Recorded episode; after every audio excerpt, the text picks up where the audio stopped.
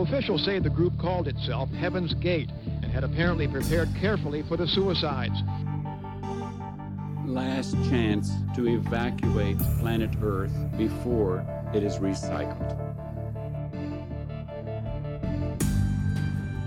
I think it's a privilege to call yourself a Scientologist, and it's something that you have to earn.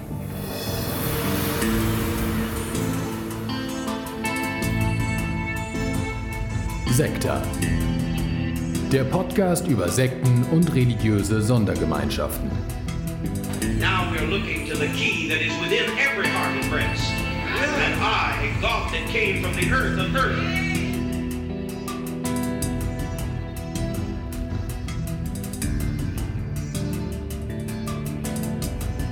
Gott fiat lux, Gott fiat lux,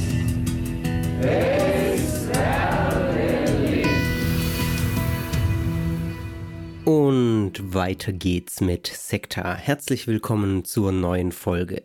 Mein Name ist Fabian und ich freue mich sehr, dass ihr wieder mit dabei seid. Und es ist schon wieder so lange Zeit vergangen. Ich habe das Podcast-Mikro, das vor mir steht, schon ziemlich vermisst. Ich darf euch schon mal ankündigen, dass auch bald die Sonderfolge erscheinen wird, von der ich schon öfter gesprochen habe. Die Sonderfolge mit euren Sektenerfahrungen. Ich habe jetzt ein paar Einsendungen erhalten.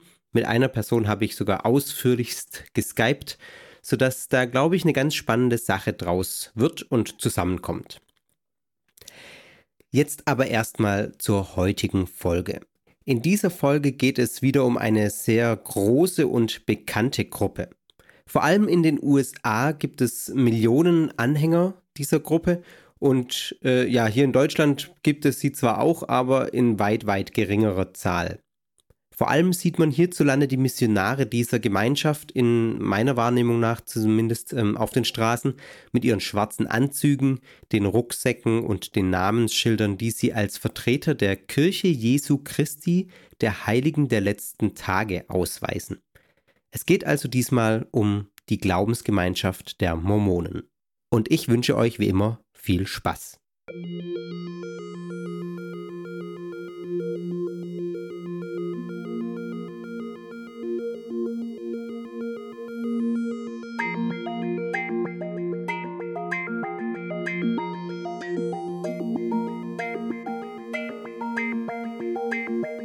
Am Anfang der Geschichte der Mormonen steht der Gründer dieser Gemeinschaft, den Namen habt ihr vermutlich schon irgendwann mal gehört, ein Mann namens Joseph Smith Jr.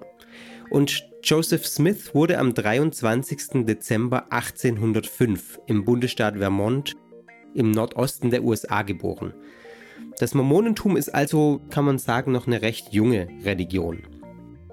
Smith wurde in eine Händler- und Bauernfamilie hineingeboren. Die waren sehr bibelgläubig, sehr fromm, wie es damals auch nicht unüblich war. Und ähm, auch die göttlichen Visionen, die Smith später haben sollte, scheinen in der Familie keine Seltenheit gewesen zu sein. Schon sein Großvater, berichtet man, äh, Solomon Mack und seine Mutter Lucy sollen beide schon göttliche Visionen empfangen haben. Man bewegt sich mit Smith, mit Joseph Smith jetzt im Kontext des sogenannten Second Great Awakening. In, das war eine Zeit, in der es sehr viele religiöse Erneuerungsbewegungen in den USA gab. Und dazu zählt dann auch sozusagen die Entstehung des Mormonentums.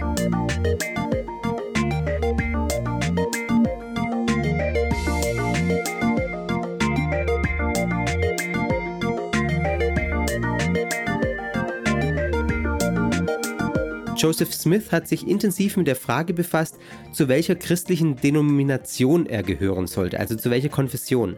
Er hat sich gefragt, welche der christlichen Parteien hat denn nun recht? Sind es die Katholiken, sind es die Protestanten? Und dann kam ihm schließlich die Erleuchtung in Form einer Vision, die sich äh, ja so geäußert hat, dass sich ihm seinen Angaben zufolge Gott Vater und dessen Sohn Jesus Christus vorgestellt haben. Diese Vision wird von den Mormonen als das größte Ereignis der Geschichte der Menschheit seit der Auferstehung Jesu bezeichnet. Also schon was Besonderes. Und das Geschehen wird so beschrieben. Joseph Smith war im Wald spazieren und hat im Gebet die Frage meditiert, welcher christlichen Denomination er sich denn anschließen soll. Dann habe, habe ihn plötzlich eine unheimliche Macht ergriffen. Er habe, so sagt er später, zwei Personen gesehen. Diese Personen seien aus einer Säule aus Licht herabgekommen, heller als das Licht der Sonne. Und die hätten ihm sich, sich ihm dann als Gott Vater und Gott Sohn zu erkennen gegeben. Und von ihnen hätte er auch dann die Antwort auf seine Frage erhalten. Angesichts dessen, wo, worüber wir heute reden, ist die Antwort jetzt vielleicht auch keine allzu große Überraschung. Die war nämlich folgendermaßen, es hieß, dass alle bestehenden Religionen, so haben ihm zumindest die beiden Gestalten gesagt, im Unrecht seien. Äh, also nicht nur die bestehenden Konfessionen christlichen, sondern die ganzen Religionen. Er dürfe sich deshalb nirgendwo anschließen. Dabei bleibt es aber erstmal. Ich habe noch eine ganz nette Anekdote gefunden, Zwei Jahre später findet Smith wohl einen durchsichtigen Stein, der ihn zu hellseherischen Fähigkeiten befähigte. Er hat behauptet, mit diesem Stein verborgene Dinge sehen zu können und dadurch hat er dann den Spitznamen ähm, Peepstone Joe, also Peepstone heißt Guckstein oder sowas, äh, eingeworben, also Peepstone Joe. Unter diesem Namen hat sich Joseph Smith einen gewissen Ruf erarbeitet wegen der ihm zugeschriebenen hellseherischen okkulten Fähigkeiten. Das mal nur noch so am Rande. Also er hat diese Offenbarung gehabt im Wald, wo es hieß, alle Religionen sind im Unrecht, er dürfe sich deshalb keiner dieser Religionen anschließen.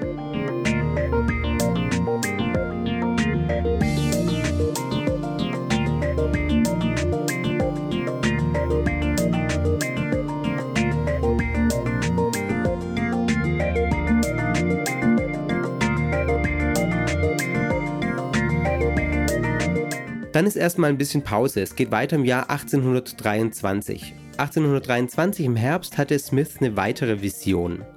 Ihm ist damals ein Engel erschienen namens Moroni. Und dieser Engel hat ihm mitgeteilt, dass Joseph einen Auftrag von Gott erhalten werde. Und zwar den Auftrag einer Übersetzung. Moroni hat Joseph Smith, Smith, Joseph Smith, oh, das ist ein Zungenbrecher, wenn man das so oft sagt, im Prinzip gesagt, dass es äh, dass Platten existieren, goldene Platten, auf denen das wahre Evangelium eingraviert sei. Wörtlich heißt es, glaube ich, sowas wie die Fülle des immerwährenden Evangeliums. Und diese goldenen Platten seien irgendwo versteckt und werden ihm zu gegebener Zeit gezeigt. Es vergehen wieder einige Jahre. Am 22. September 1827 erhält nun Joseph Smith nach eigenen Aussagen natürlich die angekündigten Platten. Und dabei bei diesen Platten seien zwei magische Kristallsteine gewesen, mit deren Hilfe er die Platten übersetzen sollte, bevor er sie dem Engel zurückgeben soll. Also er findet die Platten oder ihm werden die Platten überreicht, er soll sie übersetzen und dann dem Engel zurückgeben.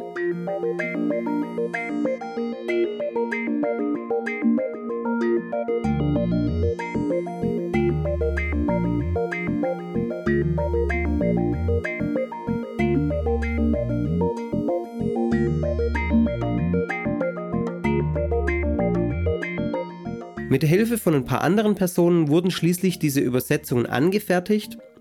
Äh, das lief äh, so ab, da, Entschuldigung, dass ich da ein bisschen lachen muss, aber wenn man sich die Szene vorstellt, dann muss man einfach lachen, finde ich.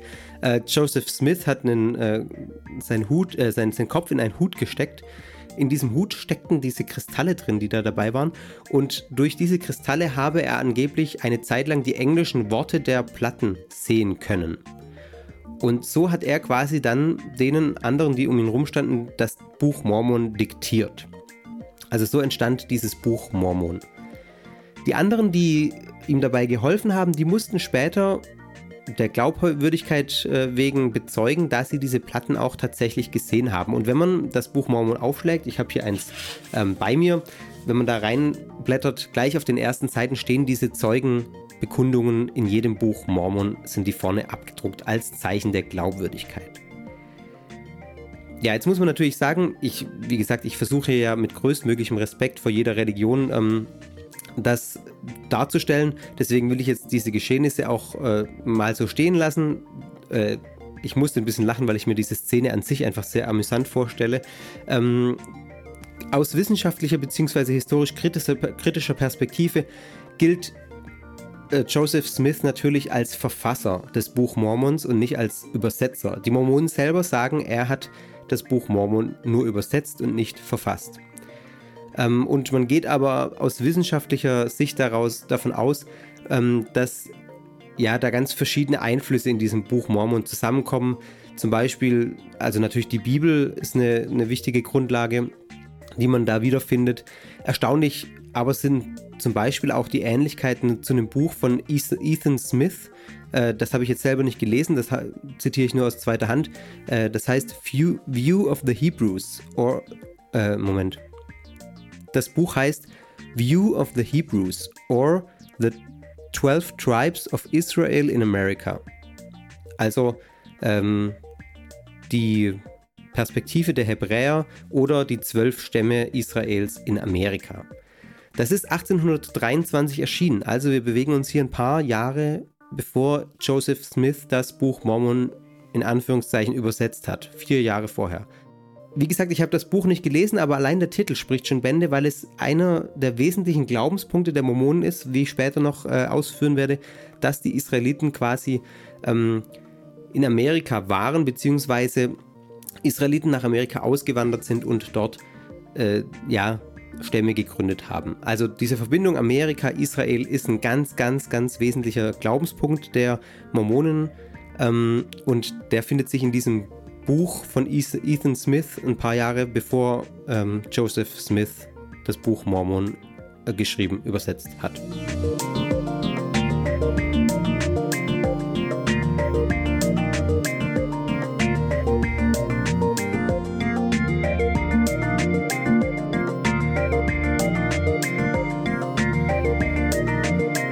Am 6. April 1830 hat Joseph Smith dann aufgrund dieser Offenbarungen und dieser Visionen im, äh, in Fayette im US-Bundesstaat New York die Kirche Jesu Christi gegründet. Beziehungsweise man muss sagen, nach eigenem Verständnis nicht gegründet, sondern wiederhergestellt. Denn der Grundgedanke ist, dass die Kirche Jesu Christi der Heiligen der letzten Tage oder die mormonische Bewegung keine Neugründung ist, sondern eine Wiederherstellung der Urkirche. Also dass es nach der Zeit der Urkirche eine Zeit des Abfalls gegeben hat. In diese Zeit des Abfalls fallen alle anderen christlichen Kirchen rein, die heute existieren. Und erst 1830 bzw. 1823, 1827 durch diese Daten von Joseph Smith, ähm, durch diese Visionen, Offenbarungen, wurde dann sozusagen diese Urkirche wiederhergestellt. Seit 1838 hat die Kirche Jesu Christi den Namenszusatz der Heiligen der letzten Tage, so wie wir ihn heute auch haben. Die Führung hat zunächst natürlich Joseph Smith, der Prophet, übernommen, mit äh, einem Mann namens Oliver Cowdery. Dieser Mann hat ihm damals beim Übersetzen der Platten geholfen. Die beiden waren sozusagen die Apostel der Kirche. Und es waren anfangs so circa 100 Leuten und die sind relativ rasant gewachsen. Innerhalb eines Jahres waren das dann schon 1000. Ähm, und anfangs wurde die Gemeinschaft auch verfolgt. Einzelne Mitglieder wurden sogar getötet. Man ist deshalb äh, aus ähm, Fayette geflohen und hat eine neue Stadt äh, gegründet namens, äh, ich hoffe, die spreche ich jetzt richtig aus, Nauvoo, also N-A-U-V-O-O oder Nauvoo. Weiß ich nicht genau, wie man das ausspricht. Das war im Jahr 1840. Joseph Smith war der Bürgermeister dieses neuen Ortes, aber nicht sonderlich lange. Denn 1844 wurde er zusammen mit seinem Bruder Hiram vom ähm, Gouverneur ins Gefängnis von Cattarg in Arkansas gesteckt, aufgrund irgendwelcher Streitigkeiten. Und dort sollten die beiden Brüder vor Gericht gestellt werden. Es ging dabei wohl um Enthüllungen aus der mormonischen Community, ähm, die ans Licht der Öffentlichkeit gedrungen sind und äh, ja, das sich im, im Themenkreis der Polygamie auch bewegte. Und diese Enthüllungen wollte Joseph Smith verhindern und hat das wurde als Angriff auf die Pressefreiheit äh, vom Gouverneur gewertet und deswegen sollte er auch, unter anderem deswegen, sollte er vor Gericht gestellt werden. Bevor es aber zu einem Gerichtsprozess kommen konnte, erschoss ein aufgebrachter Mob von Kritikern der Mormonen Smith und seinen Bruder.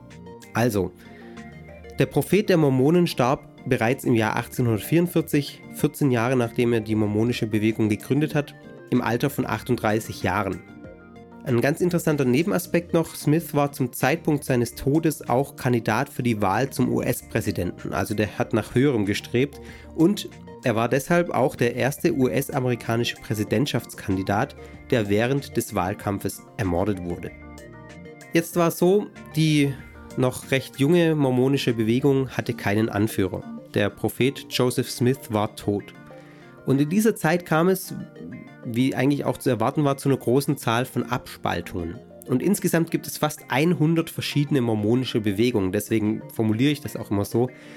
Äh, es war dann schließlich im Jahr oder kurz nach 1844 so, dass sich ein Mann namens Brigham Young durchgesetzt hat im Kampf um die Nachfolge von Smith. Und das, obwohl die Familie Smith ihn eigentlich nicht anerkannte und sein, ihre eigene äh, Bewegung gegründet hat. Das heißt, die Familie von jo Joseph Smith selber ist Young nicht nachgefolgt. Young hat dann die größte Gruppe der Mormonen nach dem Tode von Smith auf der Flucht äh, vor weiterer Verfolgung weiter nach Westen geführt das waren 2000 Kilometer Fußmarsch. Ich glaube, im Rahmen von fünf Monaten haben die den gemacht. Äh, und sind schließlich im Salzseetal der Rocky Mountains angekommen und haben dort das allseits bekannte Salt Lake City gegründet. Und sie hatten auch einen großen Anteil daran, das Land dort zu kultivieren, sodass dort wirklich eine Infrastruktur entstehen konnte und auch ein richtiger ja, Bundesstaat entstand. Der wurde allerdings erst Ende des 19. Jahrhunderts, nämlich 1896, äh, ein Teil der USA, also als ein Teil der USA anerkannt, der mormonische Bundesstaat Utah nämlich. Das hat so lange gedauert, weil es noch viele Auseinandersetzungen gab mit dem Kongress, die sich vor allem um die Vielehe gedreht haben, also um die Polygamie. Die haben nämlich die Mormonen damals praktiziert. Viele glauben, Mormonen, das sind auch heute noch die mit der Vielehe, aber es ist tatsächlich so, wenn man heute von Mormonen spricht, die Mormonen, von denen, ne, andersrum, die Mormonen, von denen man heute spricht, wenn man allgemein die Mormonen meint, die praktizieren schon lange, lange, lange keine Polygamie mehr. Die Polygamie geht zurück auf die Offenbarung von, oder auf eine Offenbarung von Smith aus dem Jahr 1843, also ein Jahr von vor seinem Tod. Dann wurde sie 1852 nochmal von Brigham Young zugelassen und weitgehend bei den Mormonen auch so praktiziert.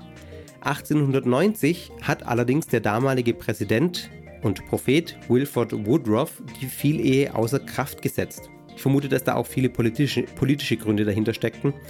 Ähm, so konnte nämlich dann Utah schließlich US-Bundesstaat werden. Und heute ist es tatsächlich so, in der Kirche Jesu Christi der Heiligen der letzten Tage äh, ist die Vielehe ein absolutes No-Go. 1998 hat der damalige Kirchenpräsident sogar erklärt, wer Polygamie praktiziert, wird exkommuniziert. Also es ist ganz klar so, entgegen dem allgemein verbreiteten Vorurteil, die Mormonen praktizieren heute oder schon seit mehr als 120 Jahren keine Vielehe mehr.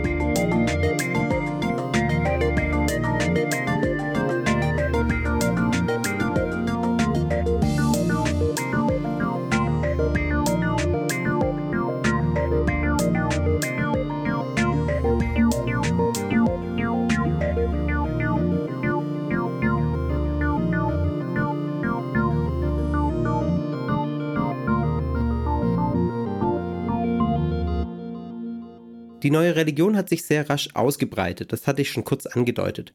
Vor allem auch, weil sie intensiv Mission betrieben hat. Das Gründungsjahr war 1830.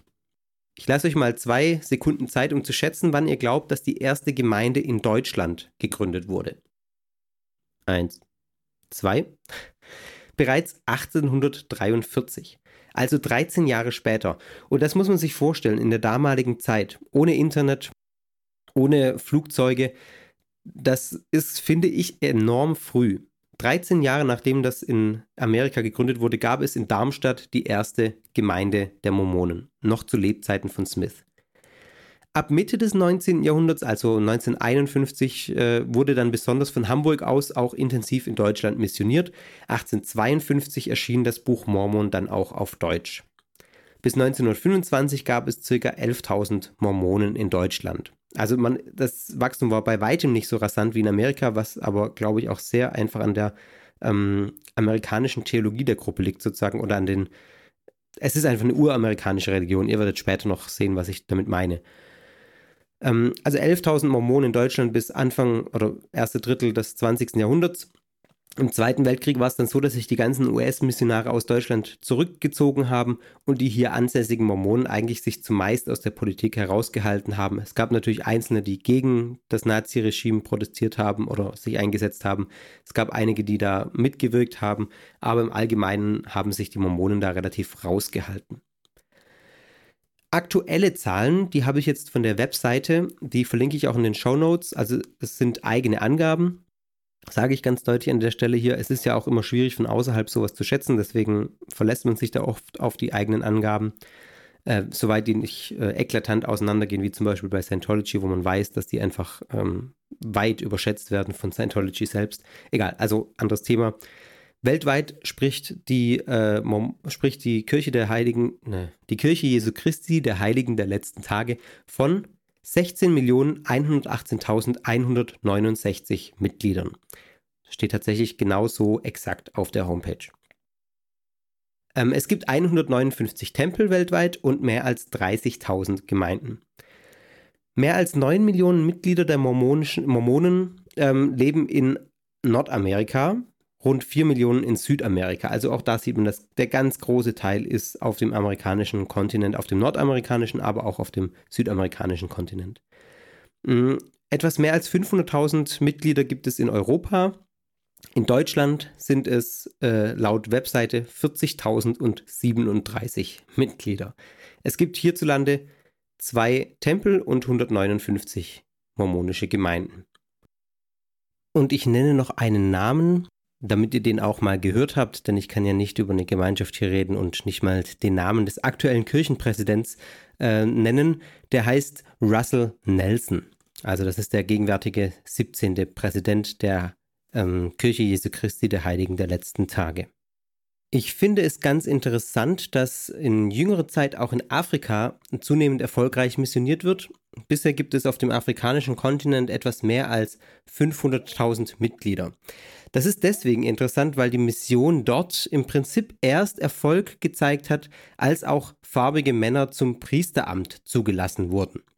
Es war nämlich so, dass bis 1978 die dunkle Hautfarbe als Hinweis auf frühere Schuld äh, galt und deswegen ein Ausschlusskriterium für alle Ämter in der mormonischen Kirche war.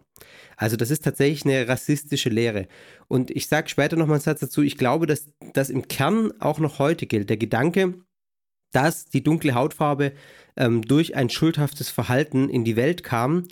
Allerdings ist es heute kein Ausschlusskriterium mehr dafür, ein Amt in der mormonischen Kirche innezuhaben. Zuletzt waren die Mormonen im größeren Gespräch oder im prominenteren Gespräch, als Mitt Romney 2012 gegen Barack Obama als Präsidentschaftskandidat antrat. Romney war ja oder ist ja bekennender Mormone, hat aber über seinen Glauben nie besonders äh, oft geredet oder besonders offen geredet. Er hat das nicht von sich aus thematisiert, wenn es sich vermeiden ließ. Ich glaube, das liegt auch daran, dass die Mormonen sich auch in Amerika, obwohl es dort eine sehr prominente Religion ist, mit vielen ja, Vorurteilen, ich weiß nicht, ob man es Vorurteilen nennen kann, aber mit vielen Skeptizismus auch entgegensehen und äh, vor allem auch im evangelikalen Christentum ja, man dem Ganzen sehr skeptisch gegenübersteht und deshalb ähm, hat er das vermutlich auch nicht so besonders nach außen getragen. Auch wenn es natürlich, ja, gerade in ethischen Fragen relativ viele Überschneidungen zum evangelikalen Christentum gibt. Ähm, ja, aber inhaltlich eben, also die Begründung dessen oder die Begründung, die, die Lehre ist einfach eine ganz andere. Aber da komme ich später noch dazu. Ich habe schon kurz gesagt, dass es Dutzende verschiedene mormonische Konfessionen gibt, die alle in bestimmten Dingen unterschiedlich sind, die alle ihre eigenen Schwerpunkte haben, alle ihre eigenen Eigenheiten. Ähm, hier in, in dieser Podcast-Folge soll es nun ausschließlich um die größte De Denomination gehen, nämlich die Kirche Jesu Christi der Heiligen der letzten Tage, Latter-day Saints. Ähm, heißen die auf Englisch LDS abgekürzt oder auf Deutsch auch HLT, Heiligen der letzten Tage. Also das sind so die Begriffe, die ich verwenden werde. Mm, ich werde in einer weiteren Folge, die demnächst auch irgendwann kommen wird, auf Wunsch einer Hörerin noch äh, eine kleinere Splittergruppe der Mormonen äh, behandeln, die fundamentalistische Kirche Jesu Christi der Heiligen der letzten Tage. Ähm, die hat mit der Kirche, die, über die ich heute rede, nichts zu tun im Prinzip, ähm, ist aber eine der größten fundamentalistischen Absplitterungen. Also, Nochmal der Hinweis, es gibt ganz, ganz, ganz viele unterschiedliche ähm, Bewegungen im Mormontum selber. Da geht es dann auch um die Anerkennung bestimmter Propheten zum Beispiel. Ich beschränke mich heute hier auf die Gruppierung, die wir im Allgemeinen unter Mormonen kennen, weil es eben die sind, die man hier in Deutschland auch durch die schon erwähnte Missionstätigkeit wahrnimmt und die auch hier in der Öffentlichkeit zumindest auf diese Weise präsent sind.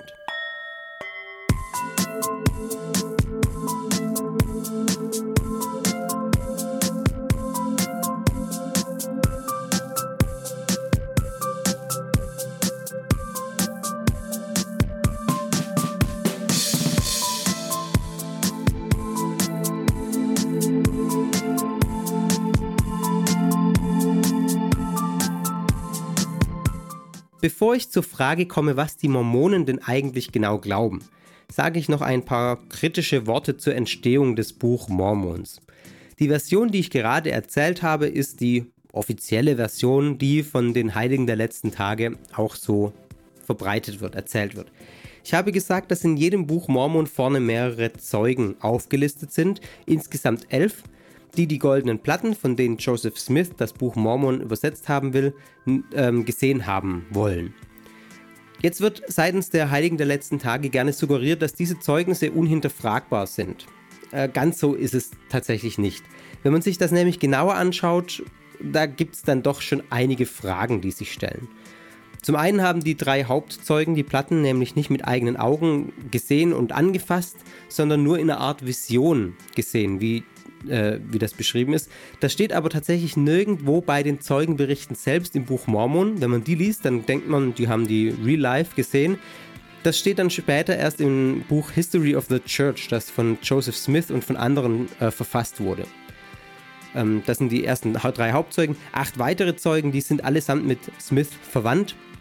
Ähm, auch sehr nah verwandt teilweise. Sein Bruder, äh, seine Brüder zum Beispiel. Und das ja, kann man schon sagen, schmälert das Zeugnis auch irgendwie. Also macht mach es angreifbar, sagen wir es so.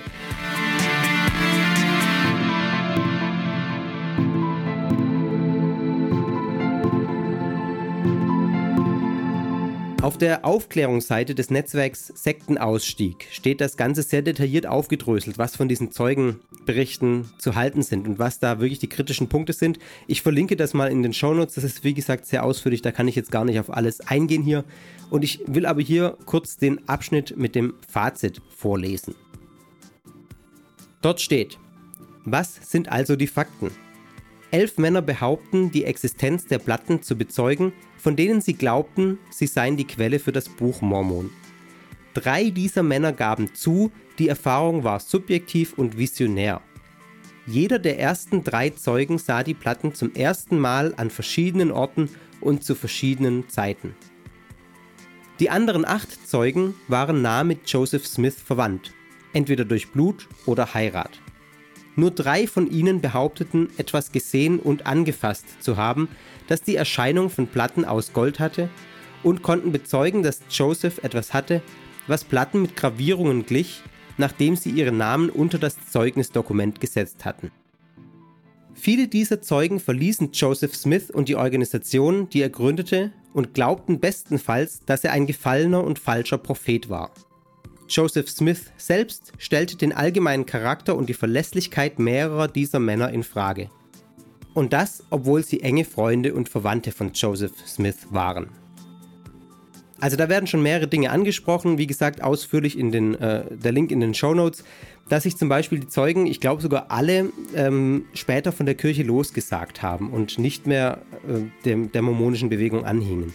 Was natürlich auch äh, man sich irgendwie fragt, warum denn? Also wenn die die Platten gesehen haben und wissen, dass das echt ist, warum verlassen die dann später die Kirche, wenn sie wissen, dass das die richtige Lehre ist, sozusagen?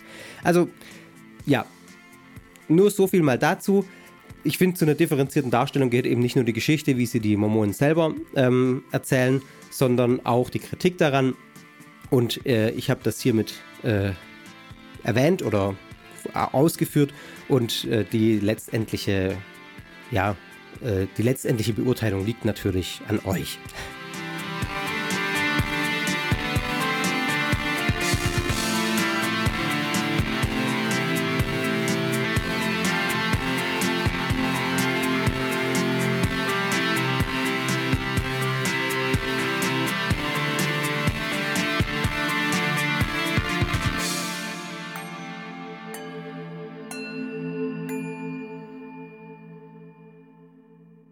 Kommen wir zur Lehre der Mormonen. Über die könnte man natürlich ziemlich viel reden. Ich versuche mich auf wesentliche Punkte zu beschränken, denn eine umfassende Dogmatik der mormonischen Lehre kann ich sowieso an dieser Stelle gar nicht darlegen. Könnte ich vermutlich an, an anderer Stelle auch nicht, aber erst recht nicht im Rahmen dieses äh, Podcastes. Es gilt wie immer, seht das, was ich hier in der Folge mache, als Überblick. Wenn euch das Thema genauer interessiert, findet ihr Literaturhinweise und Links auch in den Show Notes und natürlich auch via Google. Ich denke, das Wichtigste, was zu sagen ist, ist, dass neben der Bibel das Buch Mormon als wichtigste Quelle der Offenbarung gilt, von dessen äh, Entstehungsgeschichte oder Entstehungsmythos habe ich ja gerade schon erzählt. Im Buch Mormon wird auch sehr deutlich, dass das Mormonentum eine durch und durch amerikanische Religion ist. Denn die Aussagen und die Botschaften darin, die sind sehr amerikazentriert. Man könnte sagen, das Buch Mormon knüpft quasi an die Heilsgeschichte der Bibel an und verbindet dann die amerikanische Geschichte mit dieser Heilsgeschichte und bindet sie in diese Heilsgeschichte mit ein. Das geschieht durch folgende Grundzüge. Dem Buch Mormon zufolge stammen die Ureinwohner Amerikas ursprünglich aus dem vorderen Orient. Kleiner Hinweis, das widerspricht schon wissenschaftlichen Erkenntnissen. Man geht eigentlich davon aus, dass die Ureinwohner Amerikas ursprünglich aus Asien ähm, kommen aus Ostasien, glaube ich. Bin da auch kein Experte. Jedenfalls ist das äh, wissenschaftlich schon ähm, sehr gewagt. Also, Buch Mormon sagt, Ureinwohner Amerikas kommen ursprünglich aus dem vorderen Orient. Und zwar sei das folgendermaßen passiert. Eine Sippe, die Sippe Jared, sei dem Zorn Gottes während des Turmbaus zu Babel entgangen und anschließend in ein Land gezogen, das, ich zitiere, vor allen Ländern der Erde erwählt ist. Das heutige Amerika nämlich. Also dieser Erwählungsgedanke Amerika kommt schon äh, direkt damit rein. Dort sei das Volk schließlich aber von Gott abgefallen und habe sich selbst durch kriegerische Auseinandersetzungen vernichtet. Zu der Zeit, als ähm, sich dieses Volk vernichtet hat, ich glaube, das spielt so, ich habe es hier nicht aufgeschrieben, irgendwie 600 vor Christus ungefähr, sei ein weiterer Prophet namens Lehi von Jerusalem aus geflohen, weil Jerusalem die Vernichtung drohte. Zwei seiner vier Söhne, nämlich Nephi und Laman, wurden dann Stammväter zweier Völker, die Völker der Nephiten und der Lamaniten, und also die sind nach Amerika geflohen, genau. Und vor allem die Nephiten wurden dann wieder zu einem gottgefälligen Volk mit einer verheißungsvollen Geschichte. Die Mormonen glauben, dass Jesus Christus nach seiner Auferstehung nach Amerika gekommen ist und den Nephiten erschienen ist. Er habe dann dort seine Kirche gegründet, Apostel berufen, Sakramente eingesetzt ähm, und eben dort, ja, ja, seine Kirche gegründet. Auch die Lamaniten hätten sich zunächst dieser Kirche angeschlossen, seien aber schließlich dann von Gott abgefallen und, jetzt kommt der rassistische Aspekt, von dem ich vorher gesprochen habe, hätten deswegen eine dunkle Hautfarbe erhalten zur Strafe. Und diese dunkle Hautfarbe sieht man heute noch, sagen die Mormonen oder steht im Buch Mormon, ähm, an Indianern und an Indios. Also das ist äh, der Gedanke, der meines Wissens bis heute auch tatsächlich so, so ist, dass aufgrund dieses Abfalls von Gott dieses Volk mit einer dunklen Hautfarbe gestraft wurde, was ich im Kern für eine rassistische Lehre halte und eigentlich äh, ein No-Go ist. Im Jahr 1412 nach Christus kam es dann zwischen diesen beiden Völkern, den Nephiten und den Lamaniten, zu einer Schlacht. Und in dieser Schlacht hat der nephitische Prophet Moroni der Sohn des ähm, Mormon, die Geschichte seines Volkes auf goldenen Platten aufgeschrieben. Also unter anderem er, da zum Beispiel der Nephi selber hat auch zwei Bücher verfasst, die auf diesen Platten sein sollen. Ähm, ich glaube, das sind sogar die ersten Bücher im Buch Mormon, erster und zweiter Nephi. Also Moroni hat diese Platten dann vergraben und ihr erkennt es wieder. Moroni ist der, der später Joseph Smith in Engelsgestalt erscheint und ihm diese Platten dann auch wieder übergibt bzw. zeigt. Also das ist dann die Verknüpfung zu Joseph Smith. Also, das ist so ganz grob die Geschichte, wie sich die Mormonen das vorstellen. Die offiziellen heiligen Schriften der Mormonen sind heute die Bibel, das Buch Mormon und es gibt noch zwei weitere Bücher, nämlich einmal die Lehre und Bündnisse, so heißt das Buch, das ist im Prinzip eine Offenbarung von Joseph Smith, enthält das und noch einige Hinzufügungen seiner Nachfolger in der Präsidentschaft der Kirche, die in der mormonischen Kirche nämlich auch als Propheten gelten. Also jeder Kirchenpräsident äh, ist für Mormonen ein Prophet. Und das Buch Die köstliche Perle ist auch noch eine heilige Schrift des Mormonentums. Das ist eine Auswahl aus den Offenbarungen, aus Übersetzungen und Schriften von Joseph Smith. Also diese vier Bücher Bibel, Buch Mormon, Lehre und Bündnisse und Die köstliche Perle sind die vier heiligen Schriften der Heiligen der letzten Tage. Die Mormonen glauben, dass ihre Kirche im Prinzip keine neue Kirche sei, sondern die Wiederherstellung der Urkirche. Die Geschichte nach dem Tod der Urapostel also äh, in der ersten Zeit, wird als eine Zeit des Abfalls gedeutet, bis dann Joseph Smith seine Offenbarungen von Gott und von Jesus erhalten hat und damit beauftragt wurde, die Urkirche wiederherzustellen. Also ganz, ganz wichtig, Joseph Smith wurde nicht damit beauftragt, eine neue Religion zu gründen oder eine neue Kirche zu gründen. Das ist nicht das Selbstverständnis der Mormonen. Das mag man von außen so sehen, entspricht aber nicht dem Selbstverständnis und äh, kommt auch in der Geschichte der Mormonen sozusagen nicht vor. Es geht nicht darum, was Neues zu gründen, sondern es geht äh, um eine Restauration sozusagen, um eine Wiederherstellung der Urkirche. Äh, das ist ganz wichtig für das Selbstverständnis der Mormonen. Dass, wenn gesagt wird, Joseph Smith wurde damit beauftragt, eine neue Religion zu gründen oder eine neue Kirche zu gründen, nein. Joseph Smith wurde damit beauftragt, die alte Kirche wiederherzustellen ist mir nur wichtig, das zu sagen, weil das immer wieder so äh, erzählt wird und weil man das immer wieder so hört. Das mag, wie gesagt, von außen ähm, stimmen, aber aus der Binnenperspektive der Mormonen ist das schlicht falsch. Also, daraus ergibt sich dann auch ein exklusivistisches Selbstverständnis. Die Mormonen sehen sich als wahre Kirche der Endzeit und glauben, dass alle anderen Kirchen, alle anderen Religionen völlig falsch liegen und nur sie die wahre Kirche sind.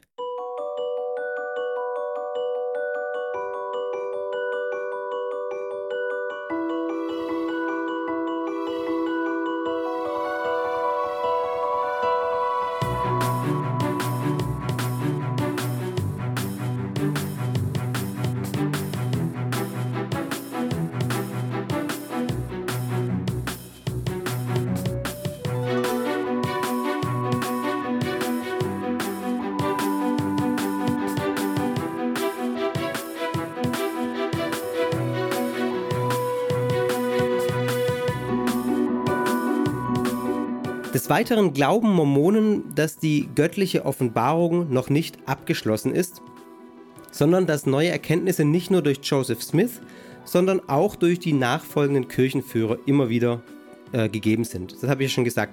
Also der Präsident der äh, Heiligen der letzten Tage gilt deshalb immer auch als Seher, als Offenbarer und sogar als Prophet.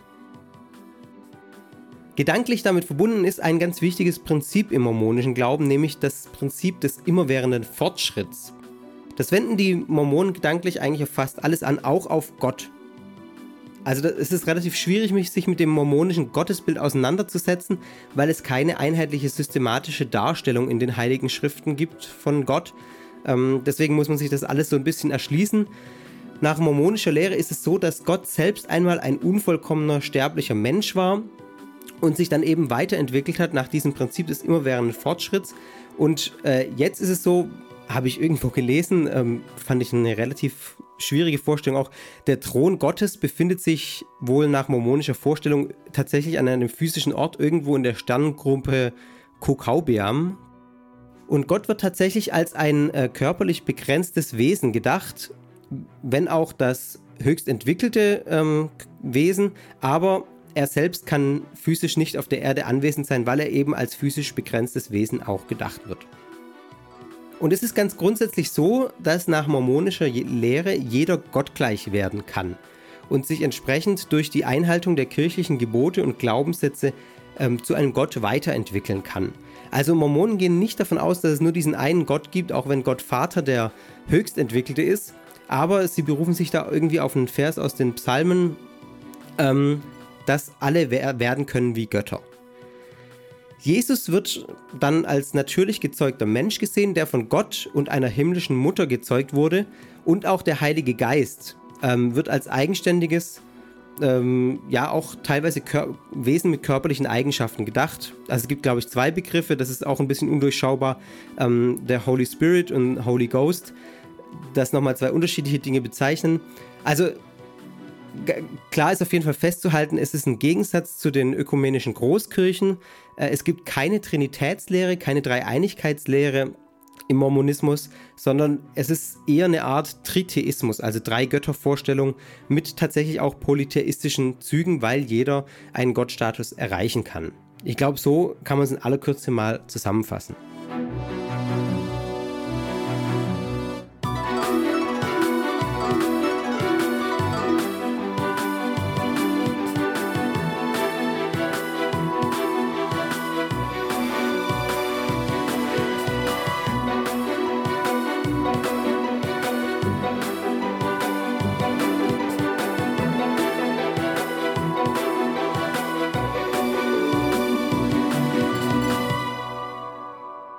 Bei den Mormonen gibt es sogenannte Priester.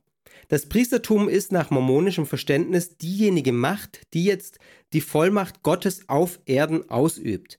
Gott selbst kann es ja nicht, weil er physisch an einem anderen Ort ist. Das heißt, Gott überträgt die Vollmacht an die Priester der Mormonenkirche. Und das Priestertum hat dadurch in gewisser Weise schon eine Heilsrelevanz im Mormonentum. Die Welt und das Universum werden durch dieses Priestertum in Ordnung und in, in den Fugen gehalten.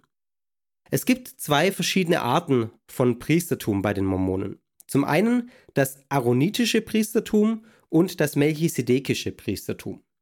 Das melchisedekische Priestertum gilt als dem ersten übergeordnet. Es ist nämlich so, dass das aaronitische Priestertum im Prinzip allen männlichen Mitgliedern offen steht und diese männlichen Mitglieder bevollmächtigt, zu taufen, zum Abendmahl und zu weiteren Aufgaben wie zum Beispiel Diakonie, Unterricht und Lehre oder auch Predigt im Gottesdienst. Der melchisedekische Priesterdienst, der ist für höhere Rituale vorbehalten, für Tempelrituale, die tatsächlich in diesen Tempeln stattfinden, für hö höhere Segnungen. Der aaronitische Priesterdienst ist allen Männern, ich glaube, ab zwölf Jahren offen, teilweise ab 16, je nachdem, welche Aufgaben es da gibt, glaube ich. Und später können dann nur aaronitische Priester ähm, zu melchisedekischen Priestern ordiniert werden, wenn sie besonders ehrbare Mitglieder der Kirche sind. Und ja, wie schon gesagt, das Priestertum hat fast schon Heilsbedeutung. Wer nämlich auf die höchste Stufe geistlicher Entwicklung kommen will, also wer diesen gottähnlichen Status erhalten will, äh, den Status oder die Entwicklung himmlischer Herrlichkeit, der muss melchisedekischer Priester werden. Jetzt fragt man sich vielleicht, ja, wie sollen Frauen das denn schaffen? Denn Frauen ähm, können gar kein Priesteramt oder gar kein Amt in der mormonischen Kirche ausüben, denn das ist allein Männern vorbehalten. Frauen werden nach mormonischem Verständnis dabei über ihre Männer in diese Segnung mit einbezogen, wenn sie ordnungsgemäß mormonisch aneinander gesiegelt sind. Das heißt, wenn eine mormonische Trauung im Tempel vollzogen wurde. Dann werden quasi die Männer, äh, die Frauen über ihre Männer erfasst und auch in, diesen, in dieses Heilsgeschehen mit eingebunden. Stichwort Tempel. Ähm, der Tempel ist von ganz zentraler Bedeutung. Er wird als das Tor zum Himmel verstanden und ist damit notwendig, damit Gott einen Platz hat, sich zu offenbaren. Alle wichtigen heilsrelevanten Segnungen und Siegelungen können nur dort vorgenommen werden, nur im Tempel. Und es ist interessant, dass es zum Tempel haben nur Mormonen Zugang und auch nur Mitglieder, die einen Tempelempfehlungsschein des Bischofs vorweisen können. Und um diesen Tempelempfehlungsschein zu erhalten, muss man irgendwie ein sogenanntes Tempelschein-Interview führen. Da stehen dann so Fragen drin wie, zahlen Sie den Zehnten voll? Stimmen Sie dem Glaubensbekenntnis zu? Erkennen Sie den aktuellen Kirchenpräsident als Prophet an? Also solche Fragen müssen da beantwortet werden, um diesen Tempelschein zu erhalten. Und ich glaube, der gilt dann ein Jahr und dann muss das wieder, ähm, dann, dann läuft er wieder ab sozusagen man muss den erneut ähm, sich ausstellen lassen, wenn man wieder in den Tempel möchte. Im Tempel werden einige Rituale vollzogen, teilweise geheime Rituale oder nicht ganz äh, nach außen hin bekannte Rituale, wie zum Beispiel oder die, die stellvertretende Totentaufe das ist jetzt kein geheimes Ritual, das, da hat man schon einiges drüber gelesen. Da sage ich später noch was dazu. Die E-Siegelung wird äh, dort vollzogen und die Ordination zu, ich glaube auch zum aaronitischen Priester, ganz sicher, aber zum melchisedekischen Priester wird, wird auch im Tempel vollzogen. Dann äh, gibt es zum Beispiel noch ein Ritual, von dem man relativ wenig weiß, die zweite Salbung äh, heißt die, die wird, die ist nur sehr wenigen äh, Mormonen vorbehalten. Dort werden besonders hochrangige Amtsträger bereits zu Lebzeiten auch zu noch höheren als Ämtern als das melchisedekische Priestertum ähm, geweiht. zum Beispiel Königsamt oder sogar zu Göttern schon geweiht. In Deutschland gibt es zwei Tempel, habe ich schon gesagt. Einer steht in Freiberg in Sachsen äh, seit 1985 und der andere Tempel steht in Friedrichsdorf in Hessen. Der existiert seit 1987.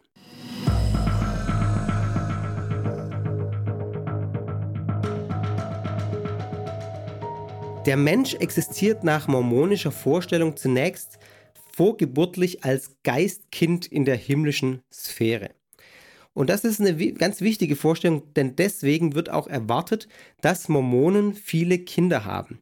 Die Zeugung von Kindern ist eng verbunden mit dem Gedanken, dass dadurch diesen präexistenten Geistwesen die Möglichkeit gegeben wird, auf die Erde zu kommen und sich in der irdischen Sphäre in aller Anfechtung zu bewähren. Also die Lebenszeit auf Erden ist diese Anfechtung.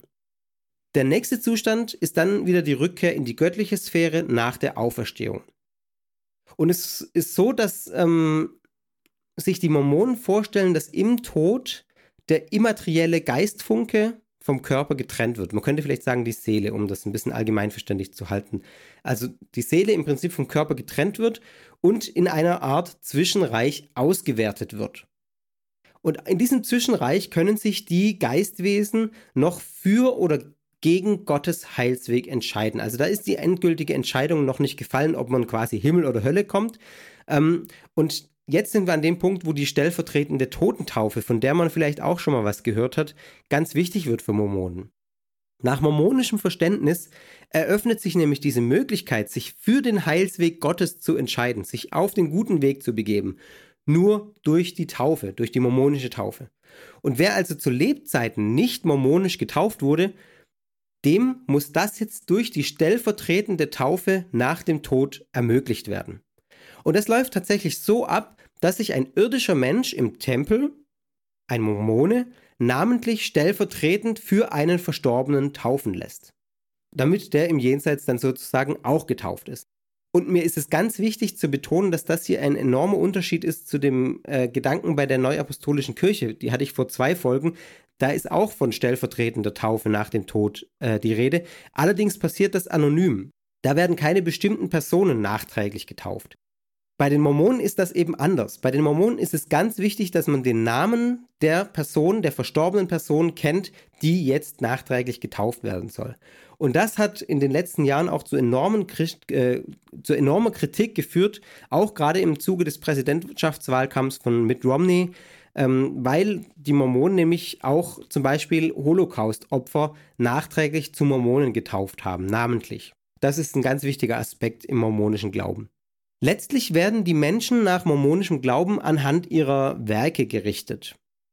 Es gibt zwar die Vorstellung der Gnade, aber Mormonen werden anhand ihrer irdischen Taten letztlich in verschiedene Grade eingestuft oder Menschen werden äh, nach mormonischem Glauben anhand ihrer irdischen Taten in verschiedene Grade eingestuft, die sie erreichen können. Und der letzte, der himmlische Grad, ist jetzt nur den Mormonen vorbehalten, eben durch diese ähm, Sakramente, auch wie die Taufe. Zwei besondere Dinge sind noch anzusprechen, meiner Ansicht nach. Zum einen ist da die Ehe. Ehe und Familie sind enorm wichtig bei den Mormonen. Ein vorbildliches Familienleben ist Ausdruck einer beispielhaften Glaubenshaltung. Äh, ein Stichwort ist da Familienabend. Das ist ein Abend in der Woche, äh, der nur der Familie gehört. Also da wird gespielt, da wird gegessen, da wird gesungen, da wird in den heiligen Schriften der Mormonen gelesen. Und warum es wichtig ist, viele Kinder zu haben, habe ich gerade schon ähm, gesagt, weil eben dadurch die Inkarnation möglichst vieler Geistwesen, möglichst vieler präexistenter Geistwesen auf die Erde ermöglicht wird. Und bis zur Abschaffung wurde auf diese Weise übrigens auch die polygame Ehe begründet. Also, weil natürlich, wenn ein Mann mehrere Frauen hat, dann gibt es natürlich viel mehr Kinder.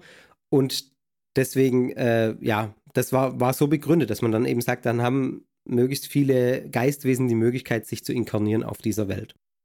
Zum anderen was noch anzusprechen ist, ist die Ahnenforschung, die für Mormonen enorm wichtig ist. Und das kann man sich auch ein bisschen erschließen mit dem, was ich gerade gesagt habe, mit der stellvertretenden Totentaufe. Mit Blick auf die eigenen Vorfahren gibt es ja eine religiöse Pflicht bei den Mormonen, den eigenen Vorfahren durch diese stellvertretenden Handlungen den Anteil am Heil zu ermöglichen, also durch die Totentaufe. Es gehört auch zum eigenen Streben nach Heil dazu, das für seine nicht-mormonischen Vorfahren zu ermöglichen. Und dazu gehört, sich genealogisch zu betätigen und herauszufinden, wer sind denn meine Vorfahren, die nicht die Mormonen, die keine Mormonen waren, damit man die alle stellvertretend taufen kann. Das ist ein ganz wichtiger Gedanke bei den Mormonen. Und Mormonen sind auch allgemein sehr bekannt für ihre sehr umfassende und umfängliche Ahnenforschung. Und es gibt meines Wissens sogar solche Ahnenforschungszentren bei den Mormonen, wo das wirklich alles gebündelt auch stattfindet. Mormonen führen ein ethisch sehr striktes Leben. Sie haben eine enorme Arbeitsmoral. Das liegt auch daran, an diesem Fortschrittsgedanken, den ich schon genannt hatte, dass Leistung ähm, als geistliche und spirituelle Weiterentwicklung gilt. Mormonen haben auch eine strenge Sexualmoral, also das ist vergleichbar, glaube ich, mit äh, evangelikalen Christen, also mit, mit frommen christlichen Strömungen.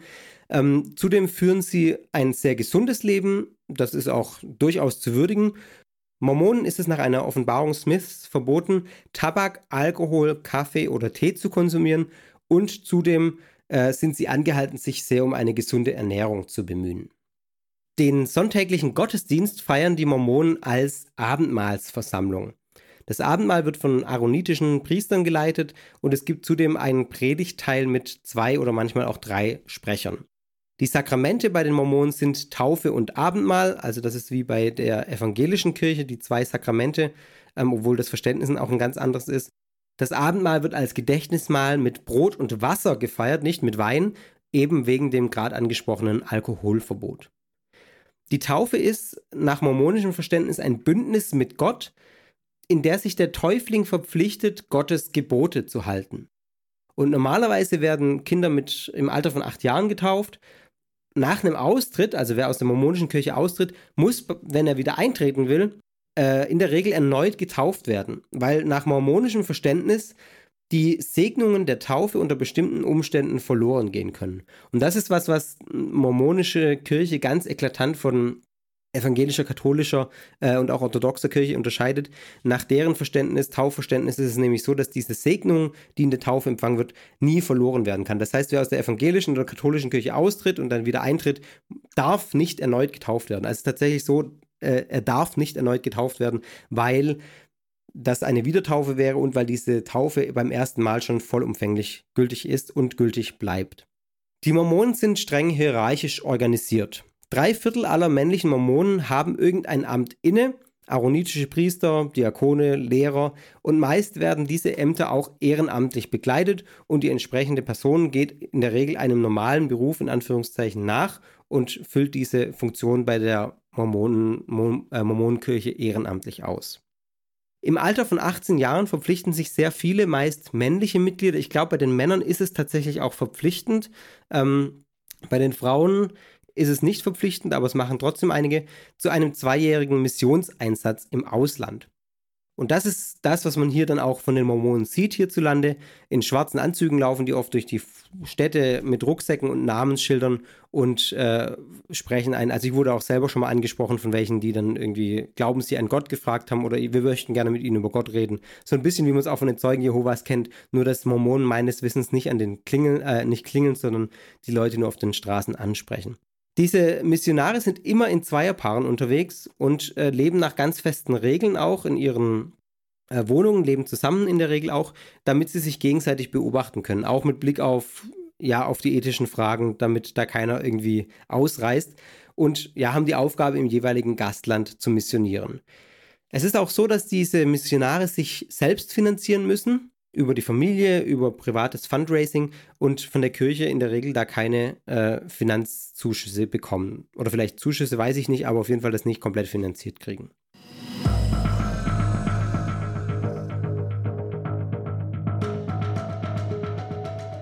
Also, ich glaube, in dem, was ich jetzt ausgeführt habe, wird schon deutlich, dass es enorme Differenzen zu den traditionellen Kirchen der Ökumene gibt. Also die allgemein die Großkirchen, die man so kennt. Die Mormonen selbst lehnen ökumenische Bestrebungen ab. Sie erkennen auch die altkirchlichen Bekenntnisse nicht an, also das apostolische Glaubensbekenntnis zum Beispiel, weil diese Bekenntnisse ja in die Zeit des Abfalls fallen und so entsprechend nicht gültig sind. Theologisch gelten evangelische, katholische und orthodoxe Kirchen als abgefallene Kirchen. Und allein die Mormonen als die wahre Urkirche Jesu Christi ähm, ist die korrekte Kirche. Gleichwohl muss man auch sagen, dass der Umgang der Mormonen mit anderen Kirchen oft sehr freundlich und respektvoll sind. Also die haben, es, sind so, also habe ich auch oft gelesen, dass Mormonen wirklich sehr nette und sehr hilfsbereite und sehr freundliche Menschen sind. Und das zeigt sich auch im Umgang mit anderen Kirchen, anderen Religionen, auch wenn man theologisch sich ganz, ganz klar abgrenzt. Die Mormonen selbst betrachten sich auch als christliche Kirche. Da gibt es auch YouTube-Videos, die das, das klingt schon fast apologetisch oder entschuldigend, entschuldigend, dass sie sich immer wieder als Christen bezeichnen und auch andere, andere christliche Kirchen als christliche Kirchen anerkennen, sozusagen. Auch wenn sie sagen, die sind falsch, aber äh, sie gestehen ihnen zu, Christen zu sein, weil sie Jesus nachfolgen. Die Kontakte mit anderen Kirchen sind aber nicht ökumenisch, sondern im Prinzip interreligiös. Das heißt, es gibt schon ein gemeinsames Engagement für bestimmte soziale, ethische Sachen, aber es gibt eben keine Bestrebungen, gemeinsam Gottesdienst zu feiern, gemeinsam zu beten oder gemeinsam Abendmahl zu feiern. Die Taufe wird wechselseitig wegen der großen Lehrunterschiede auch nicht anerkannt. Also weder erkennen die Mormonen die evangelische Taufe, die katholische Taufe an, noch erkennen evangelische katholische Kirche die mormonische Taufe an. Aus evangelischer und katholischer äh, Sicht ordnet man die Mormonen nicht als christliche Kirche ein trotz des Selbstanspruches der Mormonen. Man sagt hier, dass die Unterschiede, die auch in den neuen Offenbarungen von Smith und in anderen Propheten zutage treten, einfach zu groß sind. Die Einschätzung lautet hier in der Regel, dass es sich bei den Mormonen nicht um eine christliche Kirche, auch nicht um eine christliche Sekte, sondern um eine synkretistische neue Religion amerikanischer Prägung handelt. Also, dass Amerika das auserwählte Land der Wiederkunft Jesu Christi ist, ist ein so ein Punkt, der dieses amerikanische ganz deutlich betont. Man sagt seitens der christlichen Kirchen, der Geist des Buches Mormon widerspricht dem Geist der Bibel. Die Bibel bezeuge, so sagen die christlichen Kirchen, die Menschwerdung Gottes, das Mormonentum hingegen lehre, wie der Mensch zu Gott werden kann. Also, aus christlicher Sicht, aus Sicht der christlichen Großkirchen muss ich korrekt sagen, ist das Mormonentum eine andere Religion keine christliche Glaubensgemeinschaft, mit der es darum ginge, in einen ökumenischen Dialog zu treten. Auch hier wieder sei verwiesen auf die Folge zur Neuapostolischen Kirche, wo das ganz klar anders ist.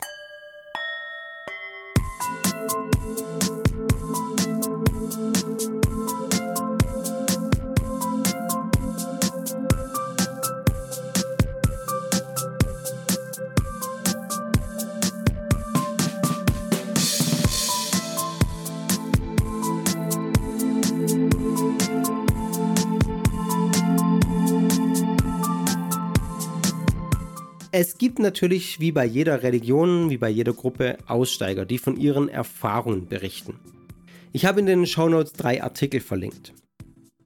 Durch den Charakter der Religion, dass Familie enorm wichtig ist, wird das Leben aussteigewilligen Mormonen natürlich nicht gerade einfach gemacht. Man wird zwar nach dem Ausstieg ähm, offenbar nicht direkt komplett ausgegrenzt, wie bei manchen anderen Gruppen, zum Beispiel bei den Zeugen Jehovas, wo es ja so ein Kontaktverbot auch gibt, aber Trotzdem ist es eine Belastung, weil die Mormonen, wie ein Aussteiger in diesen Berichten zum Beispiel beschreibt, auch daran glauben, dass man nach dem Tod als ewige Familie zusammenlebt. Und wenn natürlich jetzt einer nicht mehr Mitglied der Mormonenkirche ist, wird das verhindert. Der Aussteiger beschreibt das dann als Geiselnahme durch die Kirche. Also ja, durch, als psychische Geiselnahme. Wobei ich glaube, dass der Punkt der Totentaufe vermutlich da eine wichtige Rolle spielt, dass es nicht ganz so krass ist wie bei anderen Gemeinschaften, weil eben theoretisch die Möglichkeit nach dem Tod ja auch noch besteht, wenn man sich stellvertretend taufen lässt für die verstorbene Person. Also ich könnte mir vorstellen, dass das so ein Punkt ist, warum das bei den Mormonen ein bisschen abgeschwächter ist als bei, ja, zum Beispiel den Zeugen Jehovas.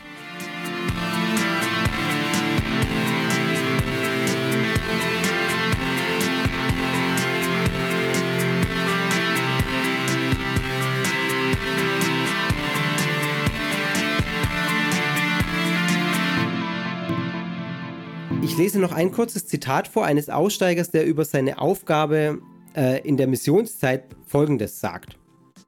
Man soll die Menschen zu Christus bringen, was natürlich bei uns bedeutete, zur Kirche bringen, damit die Zahl der Mitglieder steigt und mehr Leute ein Zehntel ihres Einkommens in dieses Unternehmen stecken. Denn, das muss ich jetzt so hart sagen, die, diese Kirche ist wie ein Unternehmen. Sie will Geld machen. Die Mission hilft ihr dabei, ihre Mitglieder noch stärker an sie zu binden. Wenn man zwei Jahre lang immer das Gleiche über seinen Glauben erzählt, hinterfragt man es irgendwann selbst nicht mehr. Dieser Aussteiger beschreibt dann auch, dass viele kritische Fragen in der Kirche schlicht Tabus sind und man nicht drüber redet in der Gemeinschaft. Also gerade solche Sachen, die ich vorhin genannt habe mit den Zeugen von Joseph Smith, ähm, mit der Entstehungsgeschichte des Buches Mormon, das wird schlicht nicht hinterfragt. Fragen seien zwar erlaubt, aber eigentlich nur, wenn es sich darum dreht, wie man weiter im Glauben wachsen kann. Und kritische Literatur ist offenbar in vielen Kreisen auch verpönt.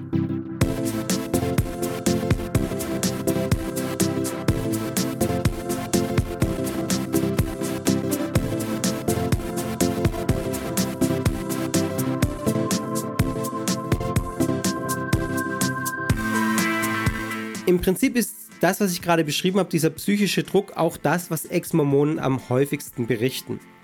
Berichte über eine rigide Sozialkontrolle, über das Schüren von Endzeitängsten oder ähnlichem findet man eher selten oder nicht. Was ich so gelesen habe, erinnert mich auch eher an Dinge, die man hierzulande in problematischen Gruppen findet, auch problematischen christlichen Gruppen findet, die deshalb noch nicht unbedingt gleich äh, ja, Sekten oder so sein müssen oder als Sekten bezeichnet werden können. Ähm, es geht eher darum, dass man so sehr eingebunden ist in alles, in die ganze, die ganze Familie ist dort, die Freunde sind dort und deshalb fällt einem der Ausstieg enorm schwer. Auch mit Blick auf kritische Fragen gilt das. Und ich habe schon öfter gesagt, ich halte es für einen ganz, ganz wesentlichen Punkt für eine gesunde, in Anführungszeichen, Gruppierung, äh, dass man kritische Fragen zulässt und sich damit selbstkritisch auseinandersetzen kann.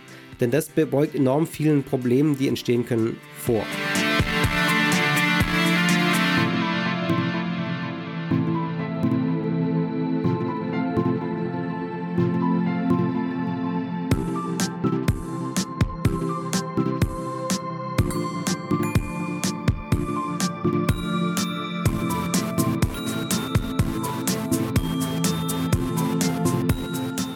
Ein paar persönliche Worte. Naturgemäß halte ich das, was die Mormonen glauben, für ziemlich verrückt. Ich halte die Offenbarungen von Joseph Smith nicht zuletzt aufgrund ihrer Entstehungsgeschichte für recht absurd und gehe davon aus, dass er das Buch Mormon geschrieben hat äh, und nicht übersetzt hat, wie es die Mormonen glauben. Es dürfte auch wenig überraschend sein, dass ich mich der allgemeinen Sicht der ökumenischen Kirchen auf die Mormonen anschließe. Disclaimer nochmal an der Stelle, falls ihr es nicht schon in vorherigen Folgen gehört habt, ich arbeite selber für die evangelische Kirche. Ich glaube, aufgrund der wirklich enormen Lehrunterschiede kann man eigentlich nicht von einer weiteren christlichen Konfession sprechen, sondern man muss die Mormonen als eine neue Religion sehen, die aus dem Christentum irgendwie schon hervorgegangen ist, aber davon so eklatant abweicht. Also ja, zum Beispiel die Offenbarung von Smith, die wirklich von der Bibel äh, sich grob, also groß unterscheiden. Äh, weitere Offenbarungsquellen in den Propheten und vor allem auch das ganz krass andere Menschen- und Gottesbild, das die Mormonen vertreten. Ja, dass es eigentlich mit einer christlichen Gemeinschaft nicht mehr so viel zu tun hat. Auch wenn sie selber sagen, sie folgen ja Jesus nach. Das kann ich anerkennen, dass sie das irgendwie so sehen. Für mich sind die Unterschiede trotzdem so groß, dass ich es sehr schwierig finde, die als christliche Religionsgemeinschaft zu sehen. Ich sage das auch ganz wertungsfrei, also nicht falsch verstehen, ich will das damit nicht abwerten. Ich sehe die Mormonen nicht als eine christliche Religionsgemeinschaft, deshalb aber trotzdem mit demselben Respekt wie andere Religionen. Es steht ja jedem zu, ähm, zu glauben, was er für richtig hält. Ich will damit nur sagen, dass ich auch die Ebene des Dialogs eigentlich auf einer interreligiösen Ebene sehe und nicht auf einer interkonfessionellen. Also dass Gespräche zwischen evangelischen und katholischen Gläubigen, äh, zwischen evangelischen und neuapostolischen Gläubigen anders aussehen müssen als Gespräche zwischen evangelischen und ähm, Gläubigen und Mormonen zum Beispiel. Also das ist die Unterscheidung, die ich treffen, oder das ist das, worauf ich hinaus will. Ich will damit nicht die Mormonen abwerten, indem ich sie nicht als christliche Religionsgemeinschaft bezeichne. Punkt. Natürlich finde ich, dass es problematische Dinge an der mormonischen Lehre gibt. Das, was ich eben aus Aussteigerberichten zitiert habe, ist meines Erachtens nicht unbedingt mormonenspezifisch. Da geht es eher um den sozialen Charakter der Gruppe. Das findet man, wie gesagt, auch in vielen anderen Gruppen. Auch das Finanzielle, von dem der eine äh, Aussteiger gesprochen hat, ja, sehe ich jetzt vielleicht nicht ganz so kritisch, denn dass eine Gruppe sich durch Mitglieder finanziert, ist erstmal an sich nicht verwerflich. Irgendwie muss sich diese Kirche finanzieren. Ähm, Vereine finanzieren sich auch aus Mitgliederbeiträgen. Natürlich kann man hinterfragen, dass äh, dort so streng ist, dass jeder den Zehnten geben muss. Das könnte man kritisieren, aber letztlich finde ich es an sich erstmal nicht verwerflich, dass sich die Gruppe durch Mitgliederbeiträge finanziert. Was er jetzt genau mit dem Unternehmen gemeint hat, das kann ich einfach nicht sagen. Das war auch in dem Beitrag nicht weiter ausgeführt. Schwierig finde ich aber tatsächlich, dass äh, wesentliche und wichtige Fragen etwa zum Leben von Joseph Smith äh, anscheinend in großen Bereichen auch totgeschwiegen werden. Und das halte ich für einen Schuss ins eigene Knie, denn wenn man die zweifelnden Mitglieder dann irgendwann doch mal, äh, wenn die dann doch irgendwann mal anfangen zu googeln, dann bricht eine Welt zusammen und sie wenden sich noch extremer ab und haben noch eine schlechtere Einstellung zu, ihrer, zu der Gruppe, als wenn sie vielleicht sich einfach so lösen. Also letztlich, habe ich auch schon gesagt, halte ich es für hochproblematisch, kritische Fragen auszublenden und nicht zuzulassen. Problematisch finde ich auch den enormen Leistungsgedanken, den es bei den Mormonen gibt. Ich werde von Gott später aufgrund meiner Taten gerichtet. Freilich, das führt einerseits vielleicht dazu, dass ich möglichst viel Gutes tue auf der Welt, weil ich mich ja bewähren muss. Andererseits ist es enorm kritisch, weil ich ständig diesem psychischen Druck unterliege und mich fragen muss, ob es denn reicht. Und das gleiche gilt auch in ethischen Fragen. Verfehlungen werden als Sünde dann ja gleich dazugerechnet. Und ich muss mich immer fragen, reicht es denn? Habe ich genug, habe ich äh, zu viel gesündigt, um später die Erlösung zu erhalten? Für mich ganz persönlich ist das keine besonders gesunde, in Anführungszeichen, oder äh, besonders heilsame Weltanschauung. Aber ich sage auch hier wieder, diese Gedanken gibt es durchaus auch bei christlichen Gemeinschaften, die ich kenne. Zum Schluss noch finde ich das Frauenbild der Mormonen äußerst bedenklich. Die Frau wird durch ihren Mann errettet, indem die Ehe mormonisch versiegelt wird. Das halte ich doch gelinde gesagt für sehr abwertend. Die Tatsache, dass Frauen keine Ämter innehaben dürfen, das sage ich jetzt mal nichts dazu. Da gibt es noch andere große Kirchen, wo das nicht so ist. Dass ich das nicht gut heiße, dürfte klar sein. Aber ich sehe das schon bei den Mormonen nochmal äh, noch krasser mit, diesem, mit dieser Verbindung an den Mann, dass man dadurch errettet wird sozusagen. Das, das ist für mich einfach nicht nachvollziehbar. Ja, und wenn ich richtig weiß, ist zwar inzwischen der rassistische Aspekt der Lehre in der Praxis nicht mehr so da, aber der Grundgedanke, dass die dunkle Hautfarbe wegen einer Verfehlung in die Welt kam, das stößt mich schon enorm ab, muss ich gestehen. Und äh, das halte ich einfach für rassistisch, kann ich nicht anders sagen. Und ja, ich weiß nicht, was ich dazu, dazu noch sagen soll, außer dass ich es irgendwie furchtbar finde.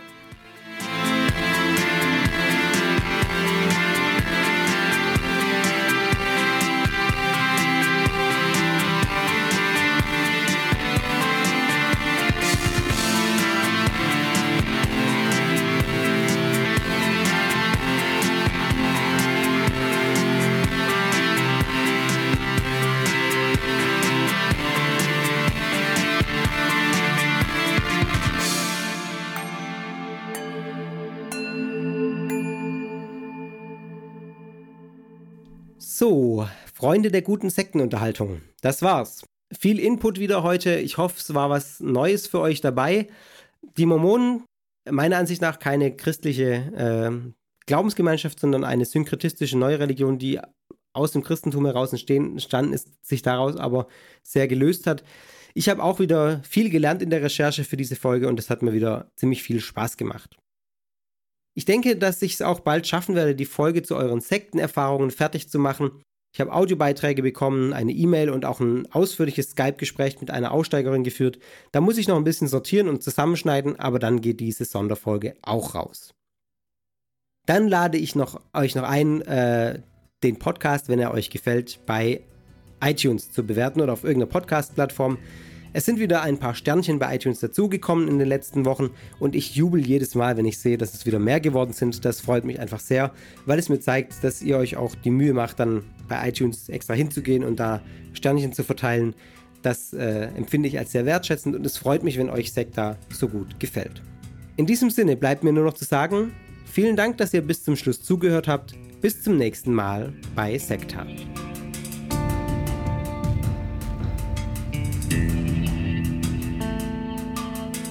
Das war Sekta, der Podcast über Sekten und religiöse Sondergemeinschaften.